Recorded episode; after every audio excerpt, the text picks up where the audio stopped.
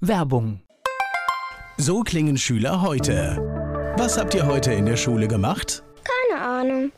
Und so klingt der Speedlearner. Was habt ihr heute in der Schule gemacht? Heute haben wir sehr viel über Afrika gelernt. Soll ich bei den ägyptischen Pharaonen anfangen und bei den Zulu-Kriegen aufhören? Oder interessiert es dich in Wirklichkeit gar nicht? Speedlearning.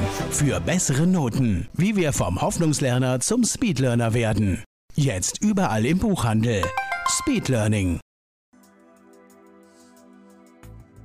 Antenne Mainz, mein heutiger Gast ist männlich. Name, Pero Micic, Alter, 51, Geburtsort, Belgrad. Beruf. Managementberater, Autor, Redner. Oh, eine ganze Menge. Hobbys noch oder keine Zeit mehr? Hobbys ist äh, Geschichte. Uh, das wird spannend. Gibt es so etwas wie ein Lebensmotto? Ja, have a bright future. Habe eine glänzende Zukunft. Ausrufezeichen, Fragezeichen. Und besonderes Merkmal, die Leute, die mit Ihnen zusammenarbeiten, vielleicht die Familie, keine Ahnung, was meinen Sie, was sagen die über Sie? Was zeichnet Sie aus? Viel Arbeit, Fairness hoffe ich, Empathie. Das ist jetzt so mein Bild. Darum geht's ja, was anderes können wir ja, glaube ich, selbst auch gar nicht bestimmen.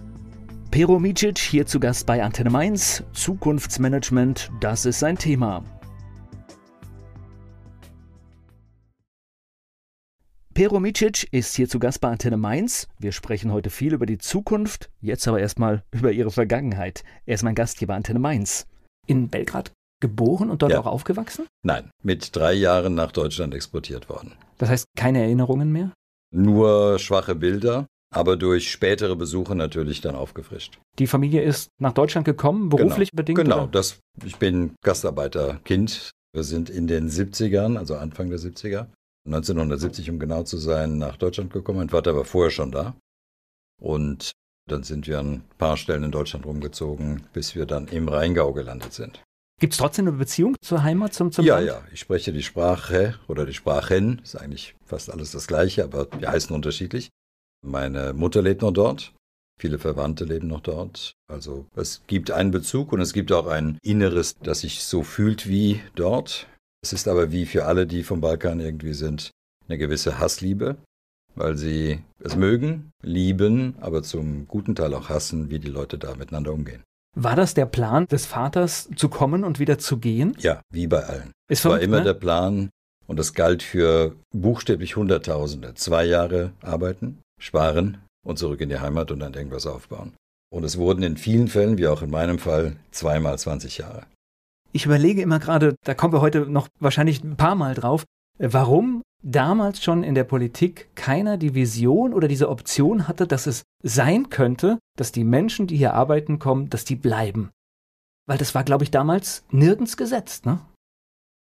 Das war zumindest nicht eindeutig, weil sonst wären die Leute ja auch zurückgekehrt. Sie wären nie so richtig verwurzelt worden. Man nannte sie ja Gastarbeiter. Das heißt, die sind zu Gast, arbeiten und gehen dann wieder. Der Mensch ist generell kurzsichtig. Das ist eines seiner Grundübel. Das ist ja meine Arbeit, das zu verhindern oder das zu ändern. Und das war in diesem Falle wahrscheinlich ähnlich. Ja, es ist wirklich verrückt. Das heißt, Vater hat gearbeitet und ist dann zum Urlaub ist man noch zurückgefahren. Genau, genau. Also der, der Urlaub bestand im Prinzip darin, in Anführungsstrichen nach Hause zu fahren. Und für mich war nach Hause natürlich nicht nach Hause, weil nach zu Hause war hier. Wo war Und- zu Hause am Anfang? Das war am Anfang war das fast an der dänischen Grenze, dann in Hamburg und dann aber relativ früh auch schon im Rheingau. Oh, Deutschland. Von den schönsten Seiten mitgenommen. Genau. Das bedeutet aber, gab es da auch den Effekt bei dem Vater hier nicht zu Hause und irgendwann auch zu Hause nicht mehr zu Hause? Ja. Ja, auch das gab es im Prinzip für alle, die ich kenne. Die äh, Deutschen mehr kommen, heißt, minder. hieß es im Prinzip da und Genau. hier war es, der ist Genau. ja Gastarbeiter. Genau. Also wenn man hier in späteren Jahren kam und jetzt nicht besonders sprachbegabt war, was jetzt nicht so sehr viele sind, dann sprachen die hier kein richtiges Deutsch oder kein akzentfreies Deutsch. Das war schon der gute Fall, wenn sie es einigermaßen äh, sprachen. Und dort begann man die Sprache dann auch zu vergessen oder dann deutsche Wörter einzuflechten. So, dass man auf beiden Seiten dann irgendwie nicht so richtig zu Hause war. Und Sie sind hier ganz normal zur Schule gegangen, fing Ja. wahrscheinlich dann in Norddeutschland an. Nein. Ich Auch schon hier? So schnell ging das hier? Im, ja, ja, das ging relativ schnell. Ich bin im Rheingau zur Schule gegangen, in die Grundschule, dann aufs Gymnasium, dann habe ich studiert in Wiesbaden, in Leeds, in England. promoviert und in den USA noch ein bisschen Zukunftsforschung studiert. Also ich hatte jetzt so die Hoffnung, dass die Kindheit so am Meer vielleicht hätte stattfinden können, Nein. dass man schnell da ist, aber auch das war nicht Mm, vergönnt, ja? Nein, nein. Also das Meer, das ja früher zu Jugoslawien gehörte. Und so kam ich ja auch mir vor als Kind und als Jugendlicher als Jugoslawe. Ich fand das Konzept schlüssig. Das war es dann aber für andere nicht. Hat, hat nicht funktioniert, wissen Genau. wir heute, ja. Und ähm, ich habe irgendwann für mich beschlossen, überall dort, wo mich die Menschen verstehen und wo ich die Leute verstehe, da ist ein Stück Heimat und das ist in mehr als einem Land. Das ist in Serbien, in Montenegro, in Bosnien, in Kroatien. Und für mich gehört das alles irgendwie noch ein bisschen zueinander und jeder darf stolz auf sein Land und seine Kultur sein. Aber Rheingau ist auch schön für eine Kindheit und eine Jugend. Absolut, absolut. Das kann ich auch nur so bestätigen. Es gibt nicht so sehr viele Gründe, da wegzuziehen, weil man auf der einen Seite ländlich und heimatlich zwischen Rhein und Taunus gefangen ist in einem kleinen Schlauch und gleichzeitig aber in einem der stärksten Wirtschaftsgebiete Europas ist. Ja, ich sag das auch mal, ich wohne auch ein bisschen auf dem Land, aber wir haben so tolle Städte in der Nähe, alle schnell erreichbar. Wem Mainz und Wiesbaden nicht reicht, der hat Frankfurt vor der Haustür. Also ich glaube, mehr geht gar nicht und trotzdem Wein, ländlich, alles da. Genau. Also ist schon eine privilegierte Situation. Sehr guter Mix, ja. Das stimmt. Peromicic hier zu Gast bei Antenne Mainz. Peromicic ist aus dem damaligen Jugoslawien nach Deutschland gekommen. Er ist mein Gast hier bei Antenne Mainz. Waren Sie denn ein guter Schüler? Ziemlich, ja. Bin in die Grundschule gekommen und wie auch immer, warum meine Eltern die Motivation hatten, ich konnte lesen und schreiben, bevor ich in die Schule kam. Ich war aber nicht im Kindergarten. Das fanden die nicht richtig, dass ich in den Kindergarten gehe, warum auch immer. Wir sind etwa ein Alter, das war zu der Zeit aber auch nicht Standard. Ich war Okay. auch nur ein Jahr im Kindergarten. Das war Ah, ja. noch anders. Das ist heute, heute okay. so. Also ich war nicht da, konnte lesen und schreiben, hatte dann langweilte mich ein bisschen in der Schule, aber kam dann aufs Gymnasium, war dort unter drei Klassen der einzige richtige Ausländer und habe das ja in einigen Fächern super, in anderen etwas weniger gut, aber eigentlich doch sehr erfolgreich abgeschlossen. auch gefühlt Ausländer oder? Für mich gab es so gut wie keine Szene im Leben, in der man mich spüren ließ, dass ich als Ausländer, Gastarbeiter, wie auch immer man das dann nennen sollte, irgendeinen Nachteil hatte oder irgendwo nicht rein durfte. Ich will nicht sagen, dass ich da besonders sensibel draufgeschaut habe. Ich habe das bei anderen gesehen, die man es hat mehr spüren lassen. Ich war von Beginn an integriert, habe mich auch integriert, sprachlich, kulturell. Insofern habe ich nie irgendwelche Nachteile gespürt. Ich glaube, das lag wahrscheinlich auch daran, dass für den Deutschen im Prinzip diese Region zumindest mal immer schon mit Kroatien und sowas ein Begriff war. Ich glaube, Ja. das spielt bei uns dann auch schon eine Rolle. Bei den Italienern und Türken habe ich auch in meiner Kindheit einen Unterschied gemerkt. Ja. Die Ja. Italiener waren viel schneller integriert als die Türken, ja. Ja. Obwohl es eigentlich Unsinn ist, ne? Aber so ist halt der Mensch manchmal, ne? es Das gibt so eine gewisse Distanz, die man hat und die man pflegt. Manchmal ist die Distanz dann schlimmer, wenn die Menschen von weit her sind und manchmal ist die Distanz ganz schlimm, wenn die Menschen aus dem nächsten Dorf sind, weil dann ist es wieder zu nah. Und ist Da haben wir es ja auch. Also Mainz-Wiesbaden, das ist zwar ein Genau. Spaß, aber letztendlich gibt es auch welche, die es ernst nehmen. Ja. Ja, und ich wohne so zwei Dörfer, die auch, es gehört eigentlich zusammen, aber trotzdem macht man böse Späße übereinander. Mhm. Ja. Es ist halt so, ja. Nach der Schule haben Sie sofort gewusst, was Sie wollen? Ich denke, es war klar, man bleibt in Deutschland, das war klar. Ja, also für mich war das klar. Ich hätte fast zum Militär gemusst. Ich war schon gemustert, habe dann aber durch Studium konnte ich das aufschieben. Und gemustert hieß, ich hätte also mitten in Anfang der 90er Jahre in die Jugoslawienkriege gemusst und ich hatte Das heißt, keine für, nicht für die deutsche Staatsangehörigkeit, sondern für, richtig für die jugoslawische Volksarmee, wie die damals hieß. Und ich hätte nicht gewusst, für wen ich da wirklich kämpfen soll oder gegen wen, weil ich hatte da kein Feindbild. Und habe das dann durch Studium aufschieben können und bekam dann just zu diesem Moment auch die deutsche Staatsbürgerschaft, sodass sich daraus dann kein Militärdienst da in Jugoslawien ergab. Und wusste ich, was ich wollte. Es war mir relativ schnell klar, dass ich selbstständig sein will, dass ich Unternehmer sein will. Warum? Weil ich in einer Gymnasiumsklasse war, in der um mich herum auffällig viele Unternehmerkinder waren. Denen ging es sichtbar gut. Das fand ich faszinierend. Und für mich war das etwas, was in mir als ganz natürlicher Wunsch erwachsen ist, dass ich selbstständig sein will und Unternehmer sein will. Ich war noch nie angestellt, insofern war ich darin konsequent. Äh, was, das Ich hab Umfeld bestimmt unser Leben, ne? ja, genau. Sowohl eben hinzu als auch weg von. Insofern hat das ja, ich habe ja praktisch in zwei Welten, in zwei Sprachwelten äh, gelebt, in zwei Stück weit kulturellen Welten auch. Manches war darin, wo ich weg von wollte und außen um mich herum war manches von da, wo ich hinzu wollte. Und so ergab sich, im Nachhinein erklärt sich das ja leichter und ist offensichtlicher. Aber ich war eben auf diesem Weg und das war für mich soweit klar. Das ist der eine Impuls und der andere Impuls war, dass ich erste Gelegenheiten genutzt hatte, unternehmerisch tätig zu sein. Ich hatte sehr viele Nachhilfeschüler, also fast so eine kleine Nachhilfeschule für Englisch und Französisch. Ich hatte mal ein Restaurant betrieben, als ich noch Student war oder Schüler und Student war.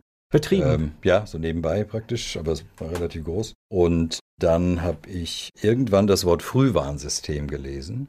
Und Frühwarnsystem, so im unternehmerischen, betriebswirtschaftlichen Zusammenhang, hat mich, das Wort hat mich fasziniert, weil es irgendwie so klang nach Geheimnis und Agent und Vorauswissen und so.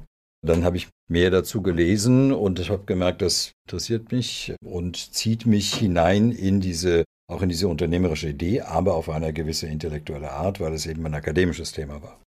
Dann sollte ich irgendwann Diplomarbeit schreiben, habe die ersten Unternehmen dazu angerufen, um Gespräche zu führen. Von denen bekam ich die ersten Aufträge und so war das praktisch die Unternehmensgründung, die ich heute noch betreibe. Frühwarnsystem, was ein Wort manchmal auslösen kann. Genau. Gleich geht's weiter im Gespräch mit Pero Micic hier bei Antenne Mainz. Pero Micic, mein Gast hier bei Antenne Mainz. Er beschäftigt sich mit der Zukunft von Unternehmen und hat uns schon verraten, dass er auch großes Interesse an Geschichte hat. Bevor genau. wir jetzt auf das berufliche Umfeld und alles kommen, würde ich gerne noch mal einen Abstecher nach Jugoslawien machen, ja. weil wir, ja, wir haben ja diesen Balkankrieg hier wahrgenommen. Für mich war das tatsächlich lange Zeit eine Nachrichtenmeldung, bis wir, das ist noch gar nicht so lange her, mit dem Auto nach Kroatien gefahren sind mhm. und mir ab diesem Moment die Nähe bewusst war. Vorher war das für mich, also klar, ich habe es auf der Karte gesehen, aber es ist ein Unterschied, wenn man innerhalb eines Tages dahin fährt und, und auf einmal steht man und sagt, Mist, jetzt fahre ich hier gerade durch Länder und die habe ich in den Nachrichten gehört und hier haben sich die Leute bekriegt, ja. Ja, und wenn sie Glück hatten oder Pech hatten, je nachdem, wie sie es sehen, sind sie auch an den zerschossenen Häusern vorbeigefahren. Ich habe das gesehen, also gerade Österreich rein und ein bisschen und dann haben wir einen Stopp ja. gemacht und man hat tatsächlich noch Dinge gesehen, wo ich jetzt hinein interpretiere, solche Dinge entstehen durch Einschüsse. Genau, also je nachdem, wie weit sie gefahren sind, gibt es ja in allen Regionen dort immer noch richtig verlassene Dörfer, die immer noch nicht bewohnt sind. Und die Häuser sind eben halbe Ruinen. Und nicht, weil sie zerfallen sind äh, aus Altersgründen, sondern weil sie eben tatsächlich zerbombt, zerschossen sind, durchlöchert sind. Und von allen Seiten sind alle verschiedenen Volksgruppen vertrieben worden von den anderen, gequält worden auf unglaubliche Weise. Der Balkan hat irgendeine Eigenschaft, die die Kriege dort immer sehr brutal macht. Was ich nicht verstehe, das haben Sie auch schon so ein bisschen angedeutet, das ist, glaube ich, gar nicht so richtig zu greifen, was da passiert ist und was die Rivalität ist. Ja, also jeder hat so seine Begründung. Wie heißt es immer so schön, im Krieg ist die Wahrheit das erste Opfer. Je nachdem, wo man anfängt. Man kann 1389 auf dem Amselfeld anfangen. Dann haben dort die Serben gegen die Türken gekämpft, zwar verloren, aber standhaft das Abendland verteidigt und werden dafür nicht anerkannt, sind dann 500 Jahre unter türkischer Herrschaft, sind tapfer und dann auf der anderen Seite sagen die Kroaten, dass, dass im Königreich Jugoslawien, das mal ursprünglich Königreich der Serben, Kroaten und Slowenen hieß, sie von den Serben dominiert wurden, was man nachvollziehen kann, weil die Hauptstadt war in Serbien, die Bevölkerungsmehrheit war dort, die Beamtenmehrheit war von dort. Also jeder hat so seine Geschichte. Dann gibt es die Muslime, die früher in meiner Kindheit, man wusste, dass man irgendwie einen anderen Glauben hatte. Man hat sich gegenseitig gratuliert zu den Festen. Man hat die Feste miteinander gefeiert. Das waren ganz liberale Muslime. Die haben mit uns oder mit meinen Eltern zumindest auch mal was getrunken. Das war alles kollegial. Für mich sah das sehr harmonisch aus und sehr vielfältig. Ich war darauf gewisserweise stolz, habe das bewundert, dass eben die Jamia, die Moschee, neben der Kirche steht, neben der katholischen oder eben neben der orthodoxen. In meiner Lebenswirklichkeit eigentlich eine Selbstverständlichkeit. Müssten wir hinkriegen, oder? Ja, wie gesagt, ich habe diese Feindlichkeiten gar nicht so sehr gemerkt als Kind. Ich habe dann später gelesen, wie das eben in den Weltkriegen ich merke war. Gerade jetzt einen, kommt das Geschichtsinteresse, kommt da ganz massiv, genau, massiv hoch. Dass die einen dann den anderen Dinge vorwarfen, aber, ohne Aber spielt da wirklich, wenn Sie jetzt so sagen, 500 Jahre zurück, ist das tatsächlich, spielt das bei den Menschen, ist das so tief verwurzelt, dass es eine Rolle spielt? Es wird hervorgeholt und instrumentalisiert oder es wurde und wird hervorgeholt und instrumentalisiert. Die Geschichte wurde ja, wenn man so will, genutzt, frisiert. Also diese heldenhafte Schlacht auf dem Amselfeld, dass die Serben das Abendland verteidigt haben, so kann man das sehen. Man kann das auch so sehen, dass die Kroaten unter den jugoslawischen, äh, unter der jugoslawischen Regierung äh, litten und unterdrückt wurden und jetzt eben ein freies Land verdienen. Das ist völlig in Ordnung. So kann man das sehen. Aber die Geschichten, die den Menschen erzählt werden, waren fast immer Geschichten von Gefahr und Gemeinheit und Unterdrückung durch die anderen. Also den Menschen wurde okay. Angst voreinander gemacht die nicht in dieser Weise nicht begründet war. Und wer Angst hat, der verteidigt sich wild. Wer sich wild verteidigt, tut dem anderen weh. Und dann schaukelt sich das in jede, Richtung, aus, ne? in jede Richtung nach oben. Und dann, dann werden Menschen bei lebendigem Leib verbrannt und gegrillt und was auch immer mit ihnen getan. Ich gucke jetzt immer unsere direkten Nachbarn an, die Franzosen. Wir haben uns auch, weiß nicht wie viele Jahrhunderte bekriegt. Ich finde die letzten 70 Jahre die besten. Ja, ich meine, gemeinsame Geschichte, sprachlich sehr weit auseinander, was man auf dem Balkan ja noch nicht mal hätte. Das hätte alles so sein können. Das war ja ursprünglich mal diese südslawische, diese jugoslawische Idee, die naiv gesehen sehr romantisch ist. Warum sollte man nicht in einem Land sein, wenn man die gleiche Sprache spricht, die gleichen, alle haben das gleiche Essen und bezeichnen es als ihres, die gleichen Gesten, den gleichen Habitus. Warum sollte man sich da nicht zusammentun? Das haben die Deutschen auch gemacht. Nein, wir schaffen es ja auch. Ich sag mal, ja. Hamburg und München sind kulturell auch Riesenunterschiede. Aber wir leben trotzdem in einem die, Land, ja? Die Unterschiede sind zwischen den Schleswig-Holsteinern und den Bayern größer, würde ich sagen, als diejenigen zwischen eben den drei Kernländern oder drei Kerngebieten Kroatien, Serbien und Bosnien oder auch Montenegro. Das heißt aber, wahrscheinlich ist so ein bisschen die lokale Identität, wahrscheinlich hätte man so ähnlich aufbauen müssen, viel mehr lokale Identität zulassen. Ne? Ja. Ich hatte eine Zeit lang während und nach dieser Kriege eine Aversion, mich damit zu beschäftigen. Ich bin auch sehr viele Jahre, 17 Jahre lang dort nicht hingefahren weil ich damit nichts anfangen konnte und mich damit auch nicht identifizieren wollte, auch in gewisser Weise Angst hatte vor dieser Welt dort. Und habe dann aber irgendwann so ab 2003, 2004 wieder begonnen zu switchen und habe mich dem Ganzen wieder angenähert, weil ich wusste, meine Eltern ziehen dann irgendwann zurück und es ist ja dann doch interessant. Und seitdem beobachte ich, dass die jüngeren Leute wenig Probleme miteinander haben, dass die miteinander so umgehen, wie das früher war oder wie ich das wahrgenommen habe und dass sie sich einander auch wieder annähern. Ich sehe manchmal so kleine Berichte aus vielen Ländern in Osteuropa und ich muss feststellen, dass gerade die kleineren Länder den europäischen Gedanken fast noch stärker leben als wir. Ja, kann ich das bestätigen. Ist mein Eindruck, wo ich hm. sehe, doch, die verstehen die Chancen, die da drin stecken, die sehen auch die Probleme, ja. aber ich, ich glaube, gerade diese junge Generation sieht tatsächlich eher die Chancen, die da drin stecken. Ja, als Generation auf jeden Fall. Das ja. ist so. Mit den Kohorten, die da so geboren werden und, und sterben, hätte ich früher zu 100 Prozent damit gerechnet, dass die Unterstützung für Europa, für die Europäische Union steigt. Jetzt rechne ich immer noch damit, bin aber nicht mehr ganz so sicher. Aber ist ja auch in den USA so, wenn man dort schaut. Na klar, wenn man Polen, oder, wir haben ja schon ein paar Stellen, wo man in Europa ja. genau hingucken muss, wo ich auch schockiert bin, weil ja. Polen ist ja durchaus auch ein Land, das durchaus erstmal vom Markt profitiert. Ja. Und es ist schade, dass es irgendwie nicht ankommt. Ja. Es geht gleich weiter im Gespräch mit Peromicic hier bei Antenne Mainz. Peromicic, mein Gast hier bei Antenne Mainz. Zukunftsmanagement, das ist sein Thema. Er berät Unternehmen, damit sie sich in der Zukunft richtig aufstellen können und Gefahren für das Geschäftsmodell rechtzeitig erkennen. So, wir wollen ja noch viele Dinge besprechen. Das heißt, für Sie war die Selbstständigkeit klar. Ja. Und wie umschreibe ich das? Das ging dann in Unternehmensberatung. Ist das ein Oberbegriff, der in Ordnung ist dann? Ja, das, Gut, das ist eine gewisse Art von Führungs- oder, Unternehmerberatung, Managementberatung, genau, oder, oder Unternehmerberatung. Ich habe nicht die Kategorie gewählt, sondern das, was ich tun wollte, war das. Ich hatte mal drei Unternehmensberater kennengelernt, die einen Betrieb, den ich kannte, beraten haben. Und ich fand diesen Beruf interessant, weil ich eben nicht in einem Prozess ständig arbeite, immer das Gleiche tue, sondern eben von Projekt zu Projekt in verschiedenen Unternehmen tätig bin. Und das nannte sich dann Unternehmensberatung oder Managementberatung. Ich fand das als Element meiner Zukunftsvision für mich interessant, weil ich dachte, wenn ich so einen Job selbstständig mache, dann habe ich A, hohe Flexibilität. Ich kann ihn mir praktisch backen, weil ich all meine Interessen da einflechten kann. Und wenn ich dann auch noch eine Spezialisierung habe, die mich als damals 24-jährigen jungen Menschen in diesem Spezialgebiet besser machen als andere, dann habe ich tatsächlich auch eine Positionierung, von der man leben kann, selbst in jungen Jahren, wo man eigentlich eben nicht Managementberatung macht. Uh, das hört sich alles schon sehr zielgenau an. War das auch. Wo ähm, kommt das her? Wo das herkommt, kann ich nicht sagen. Ich hatte ja das Unternehmerische, sagte ich, dann diese Idee und Zukunft nicht als Science Fiction so sehr. Das hat mich nicht so sehr fasziniert, auch, aber nicht so viel. Aber Science Fiction holt uns auch ein, ne? Absolut.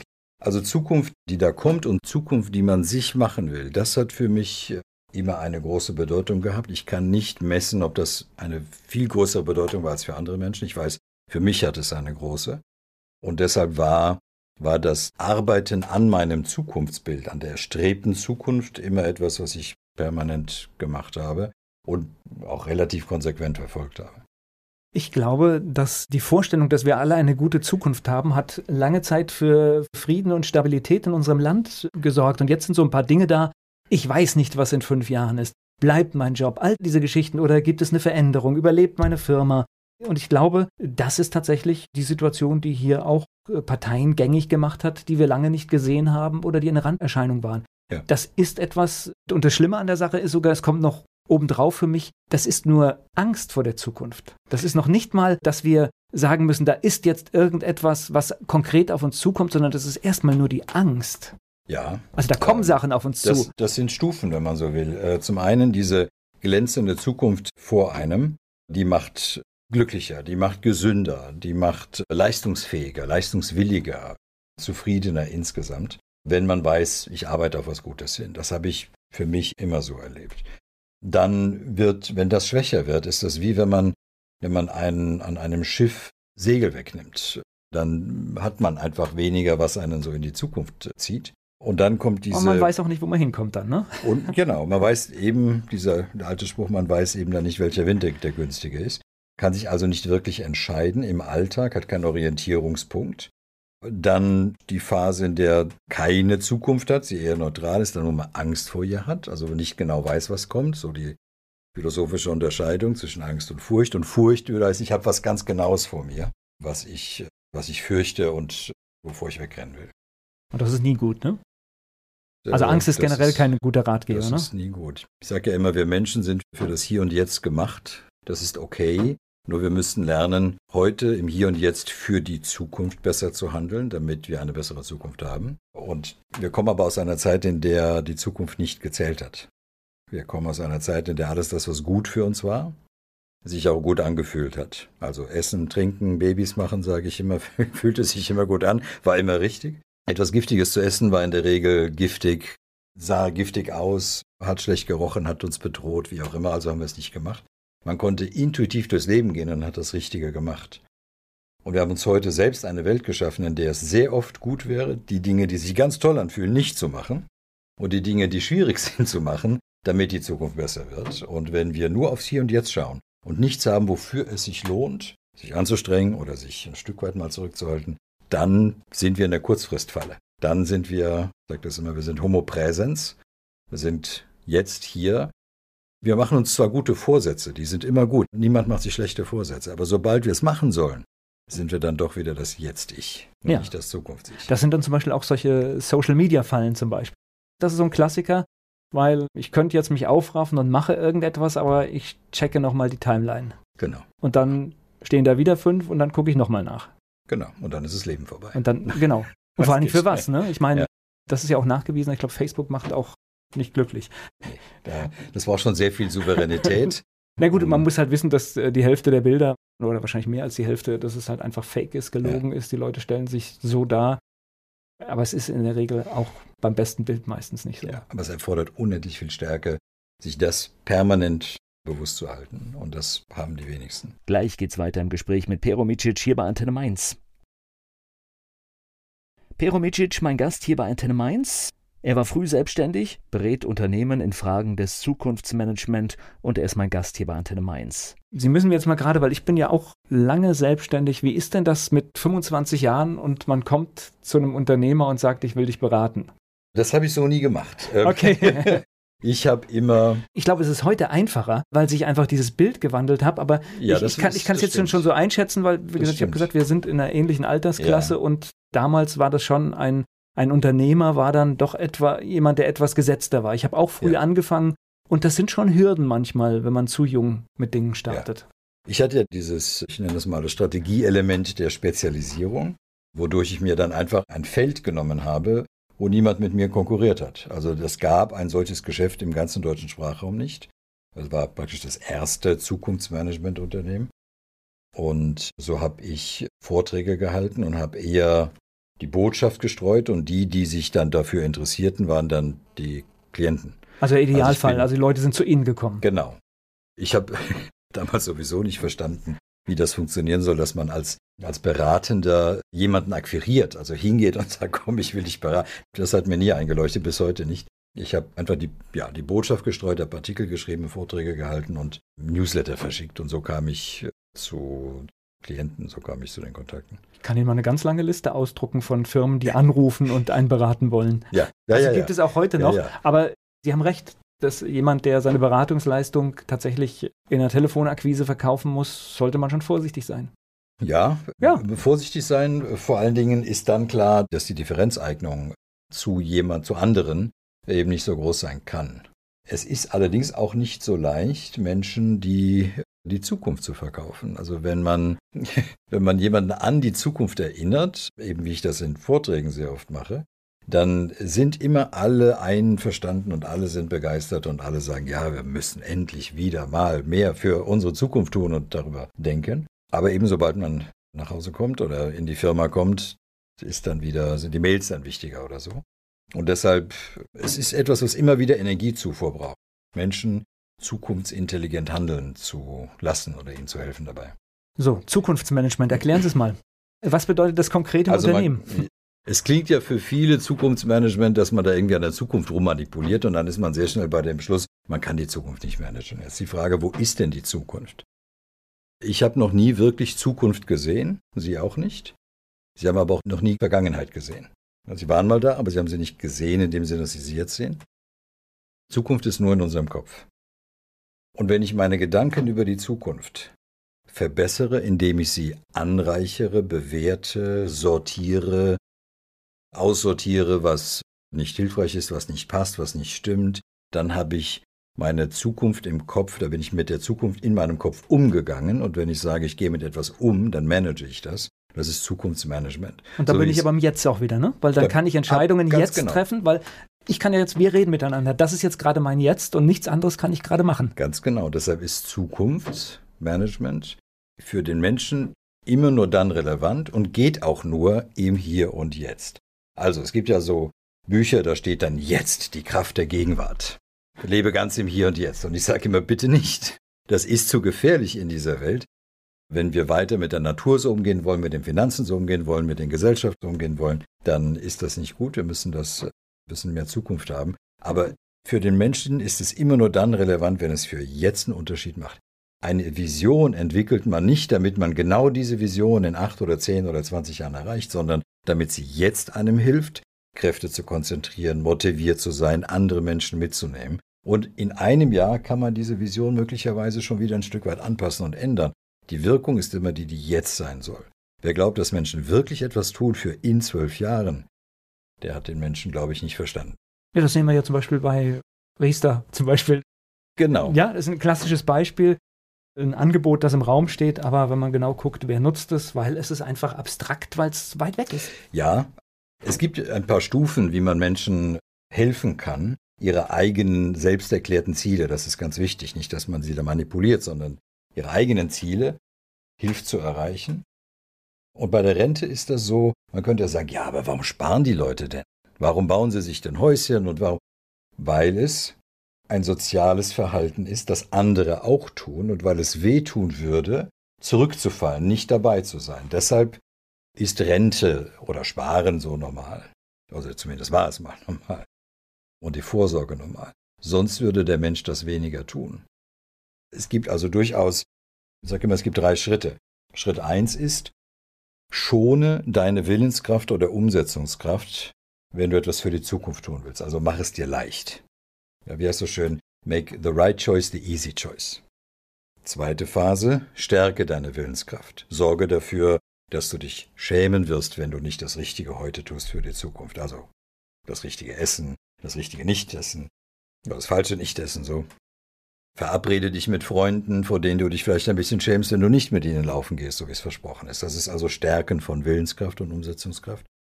Und das dritte ist dann Erweitern von Umsetzungskraft, wo man sich in eine Situation begibt, sich selbst, aus der man dann nicht mehr rauskommt, ohne sich richtig zu verhalten.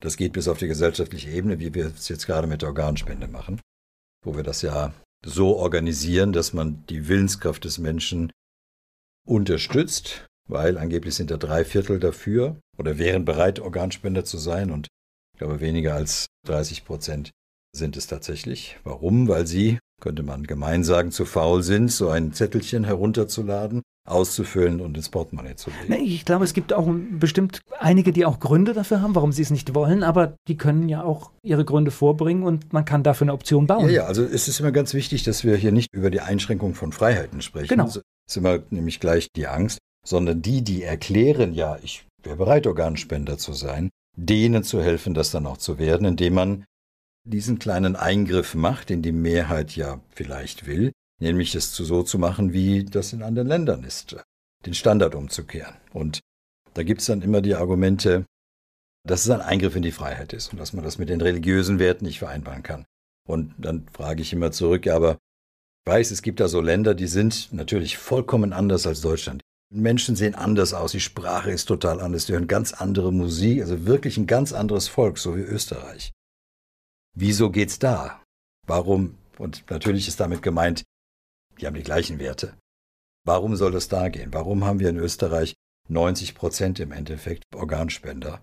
Nur weil sie den Standard umgekehrt haben. Weil man ist per Definition Organspender und wenn man das nicht will, muss man, was muss man machen? Das Gleiche. Ein Widerspruch. So ein Ding ja, Aber das können wir Deutsche auch. Also Widerspruch können wir. Also das, da ja. bin ich ganz sicher, dass wir ich das hoffe können. Doch. Gleich geht's weiter im Gespräch mit Pero Micic hier bei Antenne Mainz. Peromicic, Zukunftsmanagement, das ist das Thema hier bei Antenne Mainz. In diesem Bereich berät mein Gast Unternehmen. Ganz kurz, das heißt, im Unternehmen bedeutet es dann auch klarzustellen, dem Unternehmer zu vermitteln, dass er eine Perspektive entwickeln muss und auch weiterdenken muss über das Tagesgeschäft hinaus. Ja, weil jeder.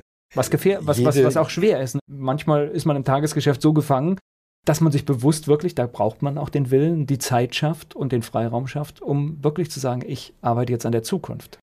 Ja, und zwar, weil jedes neue Projekt, jedes neue Produkt, jedes Unternehmen letztlich insgesamt braucht vom Start bis zur Lebensfähigkeit Zeit. Das heißt, ich muss jetzt anfangen, Dinge zu tun, die erst in Zukunft Auswirkungen haben. Das heißt, ich muss jetzt Chancen nutzen, solange sie noch groß sind. Und ich muss Bedrohungen begegnen, solange sie noch klein sind. Ich muss also die Wahrnehmungsschwelle ein Stück weit nach vorne ziehen. Da sind die Chancen noch groß und Bedrohungen klein. Das ist wie bei der Gesundheitsvorsorge. Dann habe ich unternehmerisch Vorteile, wenn ich es so sehen will, oder ich sichere meine Existenz zumindest. Also das Radar ist ja nicht umsonst die Analogie dazu. Das ist der eine Punkt, Dinge früh zu erkennen, damit man langfristig sinnvoll handeln kann. Und der andere Punkt ist, damit Menschen etwas haben, worauf sie sich freuen können, worauf sie zuarbeiten können. Ich frage immer Führungskräfte, ob denn das Wort Führung nicht irgendwie eine Bewegung impliziert. Führen heißt ja irgendwohin bewegen. Und wenn ich mich bewege, dann würde ich gerne wissen, wohin. Also müssen wir die Führungskräfte fragen, wo führt ihr denn hin? Alle wissen, also wenn ich frage, so in einem Vortrag, wer hat noch nie gehört, dass eine Vision für ein Unternehmen wichtig sein kann, dass es Kraft gibt und dass es Sinn gibt im Leben und dass das ist, was Menschen suchen, dass sie bereit sind, auf Gehalt zu verzichten, wenn die Arbeit sinnvoll ist, meldet sich keiner, weil alle haben das schon mal gehört, alle wissen das. Wenn ich frage, wie viele von euch arbeiten in einem Unternehmen, das genau das hat, so eine Vision, dann melden sich so 10 bis 15 Prozent. Oh, aber doch schon. Ich, Und, äh, das ist ja. aber besser geworden. Das, ich glaube, das gab Zeiten, da war es noch schlimmer. Das kann gut sein. Und wenn ich dann frage, und von denen, die sich gemeldet haben, wer von euch, von den 10, 15 Prozent, glaubt, dass ein wesentlicher Teil der Mitarbeiter diese Vision auch kennt und kraftvoll unterstützt? Und dann melden sich noch ein bis drei Okay. Prozent. Und das ist schade. Also auch hier wieder, wir wissen eigentlich alles, aber wir tun es dann nicht, weil es schwierig ist, weil wir es nicht gewohnt sind oder auch weil es nicht belohnt wird. Weil Langfristorientierung ist in vielen Belohnungssystemen nicht wirklich gewünscht. Dabei hat selbst McKinsey herausgefunden, und bei denen hätte ich das jetzt so gar nicht, also ich zumindest jetzt nicht vermutet, McKinsey herausgefunden und dokumentiert in einer Studie, dass langfristig geführte Unternehmen, also mit langfristigem Denkhorizont geführte Unternehmen, mehr Rendite erwirtschaften, mehr Umsatz machen, mehr Arbeitsplätze schaffen. Wahrscheinlich nicht quartalsweise, aber in der Gesamtheit. Richtig. Wie steht denn Deutschland da? Sieht Deutschland die Gefahren? Sehr generelle Frage. Ich glaube, dass wir hier die Gefahren sehen. Der übliche Umgang mit solchen Umfeldentwicklungen ist aber ganz lange Verdrängung, weil es ja noch nicht spürbar ist. Also wenn ich den, diesen Vergleich ziehe mit Nokia, Nokia hat ja gesehen, was passiert, oder die Menschen bei Nokia haben gesehen, was passiert. Sie waren nur nicht willens oder nicht in der Lage zu reagieren. Die haben wirklich zuge die haben zugeguckt. Die ne? haben zugeguckt. Die ja. haben natürlich auch mit einem gewissen Selbstbewusstsein, weil 40 Geräte im Markt, weltweit in vielen Sprachen. Marktführer in fast allen Segmenten, ja. In vielen Sprachen nannte man das Handy ja Nokia, also so wie wir Tempo sagen. Und was sollte dann so eine Firma, die noch nie ein Telefon gebaut hat und nur eins kann, was sollte das für eine Gefahr sein? Und ich glaube, ähnliches machen wir hier schon länger. Wo es aber jetzt tatsächlich greifbar brenzlig wird, ist mit der Automobilindustrie. Das heißt, Volkswagen hat das Problem, dass es zu viele Milliarden Gewinn macht. Inwiefern? Naja, weil man fühlt sich sicher, man so, hat genug ja. Geld. Ja, ja, ja. Ich sag mal, wenn ich ausgerüstet bin, gibt es erstmal keinen Grund zu handeln. Und ich glaube, das war auch das Problem der letzten Jahre. Also ja, im Prinzip es geht ist so das gut. so. Im Prinzip ist das so, wenn das Geld und der Gewinn der Orientierungsmaßstab ist. Und zwar der Gewinn naturgemäß der Vergangenheit, den ich ja gerade erst ausgewiesen habe, der ja nur dokumentiert, wie erfolgreich ich wirtschaftlich in der Vergangenheit war. Wenn das der Maßstab ist, dann, das ist eingebaute Kurzsichtigkeit. Weil das Geld, das heute kommt, das in der Bilanz steht, das in der Gewinn- und Verlustrechnung steht, ist das Ergebnis dessen, was wir vor Jahren wahrgenommen, angenommen, entschieden und gemacht haben. Und das, was heute wahrgenommen, entschieden und gemacht wird, ist das, was in der zukünftigen Bilanz steht. Das, heißt, das ist Marke, aber unsichtbar. Die Marke muss gar nicht in zehn Jahren den Wert haben. Ne? Die kann genauso verschwinden wie Nokia. Genau. Auch wenn es ein Volkswagen genau. ist. Genau. Ich zitiere dann immer den Schiller, der sagte, es ist der Geist, der sich den Körper baut. Und das meint, das, was im Kopf beginnt, endet dann oder macht die Welt. Das sagt auch Buddha, sagten viele andere. Und im Prinzip ist das wieder eine Bestätigung. Da, Im Kopf ist die Zukunft und in der Bilanz ist eigentlich die Vergangenheit. Und wenn man das zum Maßstab macht, dann war es richtig. Nur dann. Dann war es richtig. Ab 2000 5, 6, 7, 8, 9, 10, 11, 12, wo Tesla im Prinzip sichtbar war. Am Anfang hat man sich ausgedacht, ob sie überhaupt ein Auto bauen können, dass es gar nicht technisch möglich ist. Dann gab es diesen Roadster, dieses kleine Auto, naja, so ein Sportwagen, ein paar tausend Stück gebaut, das ist ja nichts. Dann kam dieses Model S, war ein Auto, da haben die Spaltmaße nicht ganz gestimmt. Da hat man darüber gelacht. Und es gab immer dieses, naja, Tesla muss ja erstmal. Aber Tesla hat jetzt viele Male erstmal und hat jetzt nach 16 Jahren mehr Mitarbeiter, mehr Umsatz und mehr Autos pro Jahr, die sie bauen, als Porsche. Und das wird nicht nur Porsche sein, die sie überholen. Aber die Bedrohung ist doch aus meiner Sicht, das kann man natürlich jetzt im Nachhinein leicht sagen, aber sobald es jemand schafft, ein Auto zu bauen, das fährt und akzeptabel ist, kann er eine Bedrohung werden. Das Weil er hat bewiesen, dass er es kann. Ja. Ja, ja, das kann er. Allerdings. Das ist, ist natürlich, wenn, wenn ähm, man Millionen Fahrzeuge irgendwie produziert, mag das lächerlich sein. Ja. Aber im Prinzip fängt da die Bedrohung an. Gleich geht's weiter im Gespräch mit Peromicic hier bei Antenne Mainz. Bedrohung des Geschäftsmodells, das ist heute immer häufiger zu hören. Und das fängt manchmal schon im Kleinen an. Darüber spreche ich mit Peromicic und wir waren hier gerade in unserem Gespräch bei Antenne Mainz bei der Automobilindustrie. Jetzt kann man nicht sagen, dass Tesla das ignoriert hat bzw. versteckt hat. Es gibt einen sogenannten Secret Masterplan. Die haben auch Geld eingesammelt öffentlich, oder? Habe ich das falsch mitgegeben? Ich glaube ja. Die ne? haben privat investiert, hatten einen staatlichen Kredit, den sie vorzeitig zurückgezahlt haben und seitdem eigentlich nie wieder staatliches Geld, außer dieser Förderprämie, die es da gibt. Und die haben gesagt, baue einen teuren Wagen, Sportwagen, um zu beweisen, dass es überhaupt geht. Nimm das Geld, baue einen Wagen, der preiswerter ist. Nimm das Geld und baue einen Wagen, den sich praktisch jeder leisten kann. Und sag es niemandem. Das war so praktisch der zitierte Secret Masterplan. Das war also immer offen. Man hat es halt nicht ernst genommen und ich kann nachvollziehen, dass man es nicht ernst genommen hat. Bis vielleicht 2012, 13, 14. Weil dann baute Tesla die Ladeinfrastruktur, von der alle gesagt haben, ja, haben wir nicht. Tut uns leid, haben wir nicht, können wir nicht machen. Und dann wurde es irgendwann sichtbar, dass, dass Tesla das so strategisch gemacht hat, dass sie heute mit ihrer einen Gigafactory mehr als die Hälfte der Weltproduktion von Batterien haben immer, praktisch immer ausreichend Batterien haben, um die Autos zu bauen, einigermaßen. Und unsere Hersteller hier die Batterie im Prinzip verpennt haben, also die Zelle schon mal gar nicht mehr. Die Batterie, die jetzt heißt entpacken, werden sie möglicherweise noch bauen.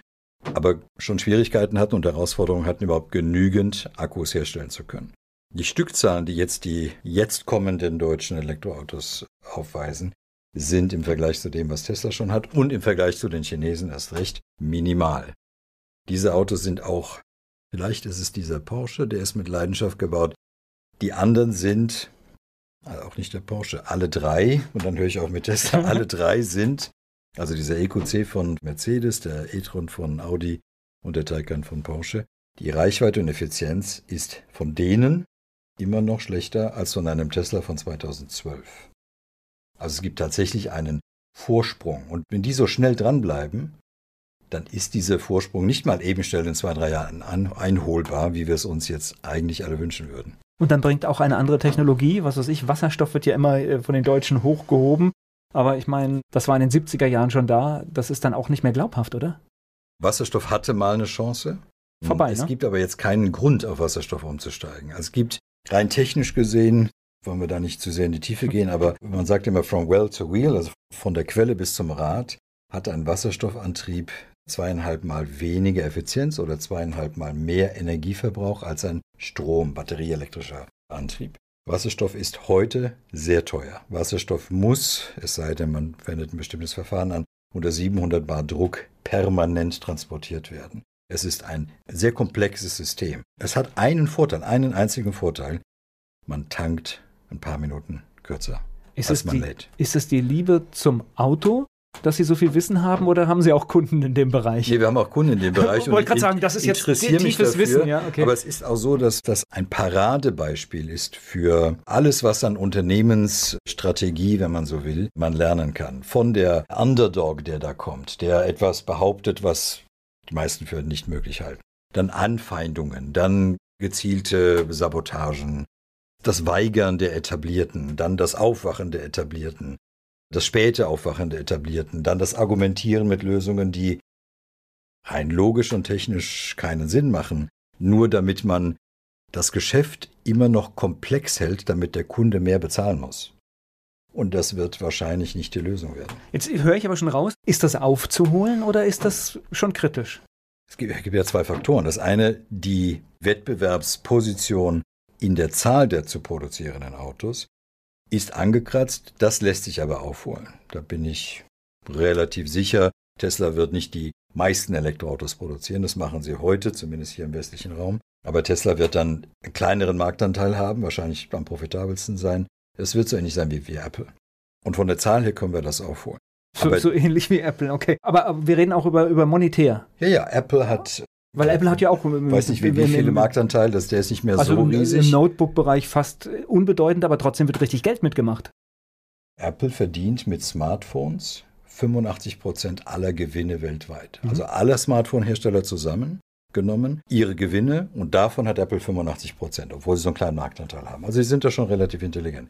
Was aber das Dramatische ist, ist diese Transformation von komplexen Verbrennungsmotoren, von komplexen Verbrennungsmotoren, die gekühlt, die belüftet werden müssen, die geölt werden müssen, die gewartet werden müssen, sehr viel mehr, die viel teurer sind, viel schwerer sind, viel komplett, die brauchen Tanks, die brauchen 2000 Teile um sich herum, hinzu dem denkbar einfachsten Aufbau eines Autos, Elektromotoren, die groß sind wie große Wassermelonen, ein oder zwei, drei Stück, ein Akku, der das Kernelement ist, was viele nicht so wirklich verstanden haben, weil wir immer auf die Motoren geguckt haben. Dann gibt es Batteriemanagementsysteme, ein paar elektrische Systeme noch dazu, das, was man braucht, Klimaanlage und das war's.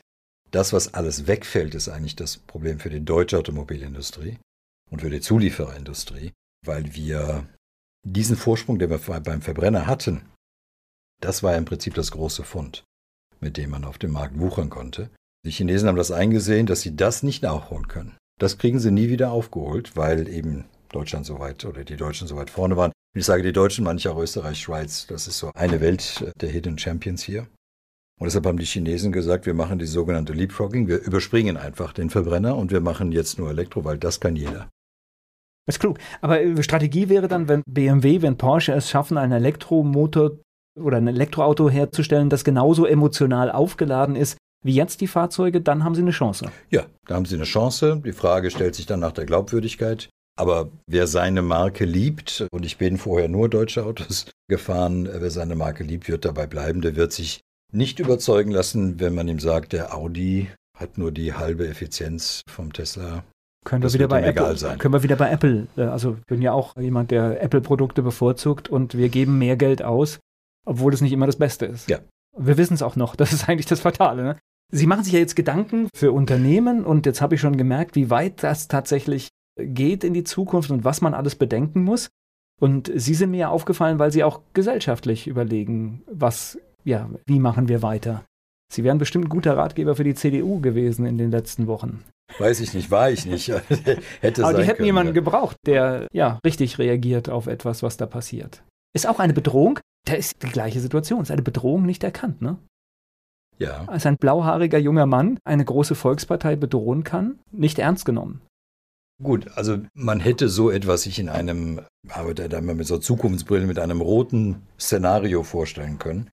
Rote Zukunftsbrille, also Dinge, die unwahrscheinlich sind, aber passieren können. Und das mal ein YouTuber sehr viral werdend die Partei ganz gezielt angreift, das hat man sich bestimmt vorstellen können. Das ist dann keine Prognose, sondern es ist nur, es könnte sein.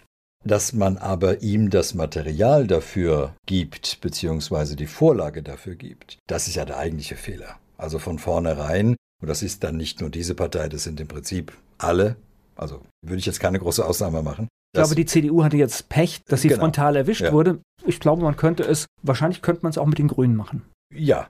Also, ja, also da muss man anders suchen, vielleicht anders aufstellen. Aber ich nehme an, man könnte das ähnlich machen. Man findet die Widersprüche, man findet die Dokumente, man findet unterschiedliche Entscheidungen auf ja. der Ebene und der Ebene. Funktioniert. Also, wenn ich sage, die Welt ist so, wie sie ist, weil die Menschen so sind, wie sie sind, weil wir eben, wiederhole mich, kurzsichtig sind. Und wir wählen diejenigen, die uns kurzsichtig und kurzfristig bedienen. Deshalb dürfen wir denen eigentlich gar keine Vorwürfe machen, den Politikern, weil wir sind's ja, für die sie das tun. Ob sie das dann gut tun und weise tun, sei mal dahingestellt. Und es gibt Lichtmomente, wie wenn ich immer wieder, wenn wir in die Schweiz schauen, dann werden nicht immer die kurzsichtigen Entscheidungen getroffen vom Volk oder von den Bewohnern in Kantonen, sondern die sind dann schon relativ weise, was für mich ein Phänomen ist dabei. Aber wenn man so sonst umherschaut, das sind alles sehr kurzsichtige Motive und sehr kurzsichtige Verhaltensweisen. Und auch das ist das, was mich am oder mit am meisten erschreckt, eben sehr egozentrische und sehr klientelgetriebene Entscheidungen. Das finde ich immer sehr enttäuschend. Volker Pietsch im Gespräch mit Peromicic hier bei Antenne Mainz. Peromicic beschäftigt sich mit Zukunftsmanagement und sein Angebot richtet sich an Unternehmen, aber er macht sich auch Gedanken, ja, wie sich eine ganze Gesellschaft vielleicht verändern muss. Ich habe einen schönen, ich weiß, glaube ich, war, glaube ich, ein Artikel gefunden und da bin ich auf Sie gestoßen. Da mhm. ging es um das bedingungslose Grundeinkommen. Ja. Da waren wir in Deutschland gefühlt, glaube ich, die ersten, wo viel drüber gesprochen wurde, wo es Vordenker, Unternehmer auch gab. Ja. Die, muss ja auch wirklich sagen, es kommt ja, glaube ich, sogar aus dem unternehmerischen Bereich.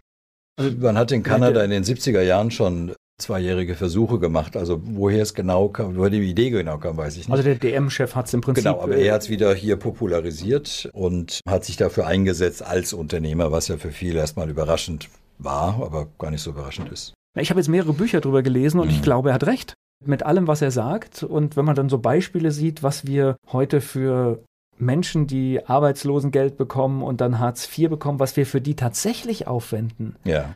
Das wird ja zum Teil total verschleiert. Das ist so viel Geld, irgendwelche Fortbildungsmaßnahmen und dies für Menschen, die vielleicht auch gar nicht arbeiten wollen, die wir auch nicht mehr in den Prozess kriegen. Und das kann man durchrechnen, wie man will. Das ist immer billiger, wenn man denen einfach das Geld gibt. Ja.